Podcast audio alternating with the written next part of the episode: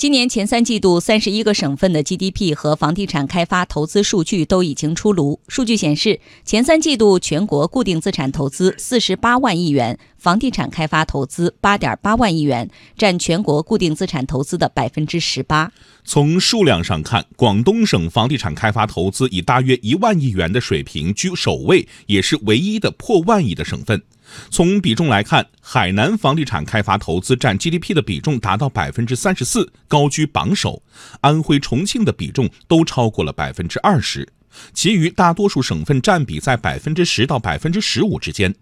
为什么这些地区占比会比较高？中原地产首席分析师张大伟认为，海南是旅游大省，旅游产业具有季节性，具有得天独厚的优势，是当下全国热衷的房产投资地。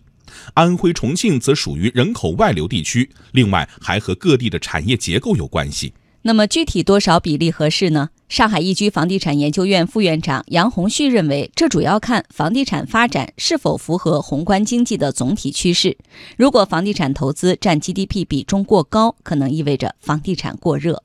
房地产开发投资占 GDP 的增速呢，保持在百分之十左右，应该是一个合理值。如果过高的话呢，就说明呢本地的房地产开发的量和规模增速过高，呃，楼市过热。从原则上讲，经济和楼市存在区域差异，我们要争取让楼市变化跟宏观经济和城市基建有一个匹配度。中国国际经济交流中心产业部城镇化处处长马庆斌说：“如果房地产过热，资金涌入房地产，不仅影响实体经济发展，更降低居民的消费能力。”如果你房地产的投资过高，大量的资金又涌向了房地产，那么你的这个租金啊、房价啊，如果说又比较偏高的话，很明显的话就会使得就业人群啊、老百姓的这个收入啊，很多的就从这个房地产的租金啊和购房过程中给抵押出去了，这样就降低了消费能力。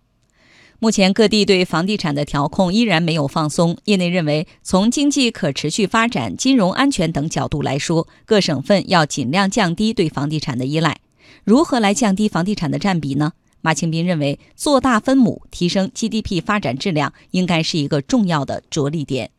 稳住房地产的同时，把整个的经济的发展大分母要做好。一个就是把更多的精力啊做在服务实体经济发展这个基础设施建设上；另外一方面，对现在的这个民营经济的发展、民营企业的发展，尽快落实这个政策。同时呢，我们加大力度，怎么样把更多的外资是吧吸引进来？啊，同时把国有资本的这种活力、竞争力做大，我想这样的话呢，三支力量就会使得我们的经济的发展的分母做大，资金的投入啊，包括这个企业家呀，更加放心的去创业创新，更愿意去创业创新。